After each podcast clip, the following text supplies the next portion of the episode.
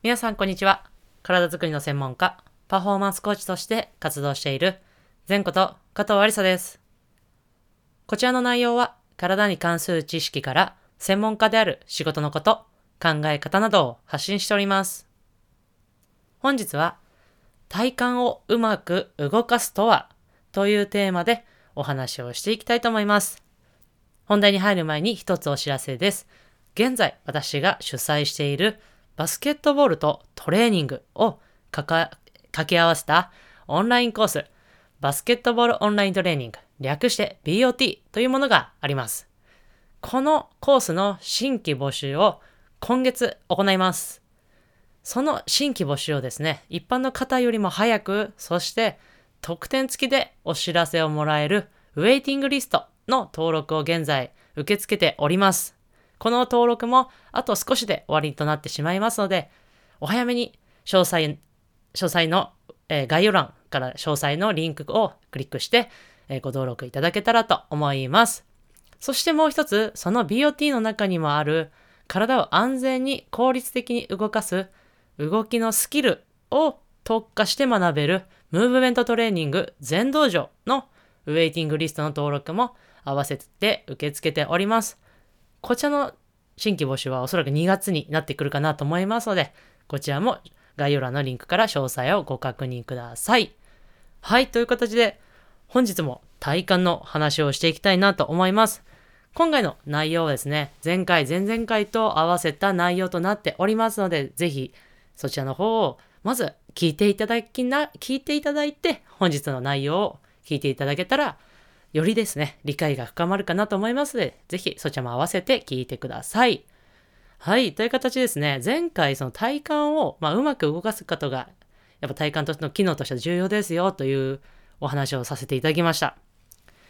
でこの体幹を、では、うまく動かすということについてちょっと細かくお話をしていきたいなと思っております。体幹をうまく動かすとは、動かすためにはということで、やっぱり前回もお話ししましたが、柔軟性というものは一つ大事な要素となっていきます。ただ柔軟性といってもですね、2種類実はありまして、多動的な柔軟性と自動的な柔軟性というものがあります。これはですね、もうもうその文字通りな言葉なんですが、多動、要は他の負荷、要は相手、何か人だったり物だったりとかによる負荷によって行える柔軟性。で、自動的っていうのはもちろん自分で行え、行って、えーできる柔軟性というものになります。まあ、例えで、えーお話しすると、長座体前屈ってありますよね。よく身体測定みたいな形でこう、椅子、椅子じゃないですね。壁に座っ、あの、超、足を伸ばして座って、そこからぐーっとつま先をタッチできるようにこう頑張っていく、あの、測定が皆様一回はやったことあるんではないかなと思いますが、自分でやるこのつま先タッチというかですね、長座体前屈と、後ろから他の人が押してもらってやる柔軟性って、要は、つま先からこう足、手が伸びる位置で変わってくると思います。それが多動的な柔軟性と自動的な柔軟性の違いという形になっています。そしてこれ重要なのが、スポーツはですね、基本的に自分で動かすわけじゃないですか。自分の体は自分で動かす。これはまあ当たり前のことではあるんですが、なので自分で動かすなので、やっぱり自動的な柔軟性を上げることが重要になってきます。ただですね、ではその自動的な柔軟性が、この先ほどの長座体前屈でお話しすると、自分ではつま先タッチ、こう腕を、足を伸ば、膝を伸ばして座ってるところから、こうひ手をタッチ、つま先をですね、こうぐーっとタッチできるように頑張っていくと思うんですが、自分ではタッチできませんと。ただ他の人から押してもらったらつま先はタッチできますみたいな方がいらっしゃるとしたら、その自分ができるお自動的な柔軟性はつま先はタッチできない範囲までなわけじゃないですか。そうすると、本来はつま先タッチまでできる柔軟性を持っているにもかかわらず、自分の力では自動的な、そのつま先タッチまでできないという形になるので、このギャップっていうのはやっぱりもったいない。やっぱりそのパフォーマンスを考える上では、このギャップはできるだけ埋めていきたいという形になります。そして、この自分で動かすというところがキーポイントになってくるんですが、この動かす力というのは筋肉です。基本的には筋肉です。そして、その筋肉をコントロールするのは神経です。なので、神経系の能力が開花、要は発達していないと、その自分の行える柔軟性の範囲ですね、10動かせるとしたら、その自動的な、その自分で動かせる範囲で、要は動かせない、神経系が発達してないと、動かせない、要は力が出ない、出せないということが起きてきます。例えばですね、こう、特に体幹の部分っていうのは、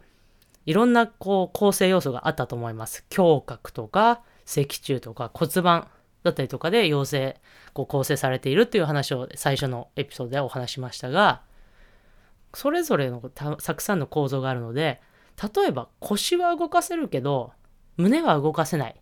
まあ、逆もあったりとか、まあ、他にもある。骨盤は動かせるけど、えー、胸が動かせないとか、まあ、様々なパターンがあると思うんですが、そういう方もいらっしゃるわけですね。要は、自分でこう、そのそれぞれの構造の部分を動かすことができない。でそうなってくると、やっぱりパフォーマンスというのに何かこう制限がかかってしまうということが起きてくる可能性があるので、あとは怪我をしてしまうとか、そういうパターンが出てきてしまう可能性があるので、やはりこれは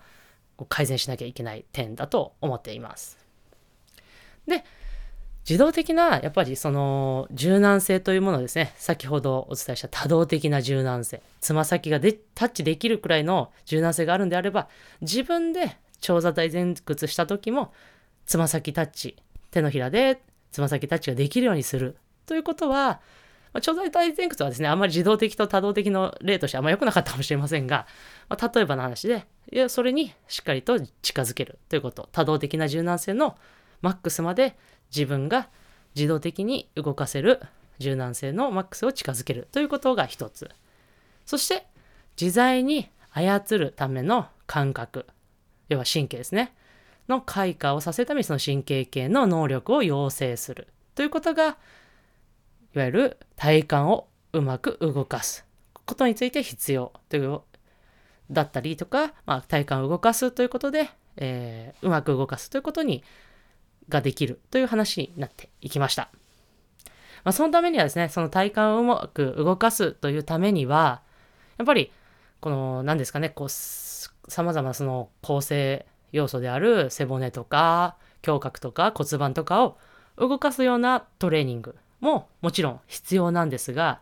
今お話しした神経系の能力も開花させる、要は養成するということが必要になってくるので、やっぱり負荷、筋肉に負荷をかけることによって、その神経系というのは開花して養成されていくので、しっかり体幹の筋肉に負荷をかけるということのトレーニングも必要になってくるというのが本日のお話でした。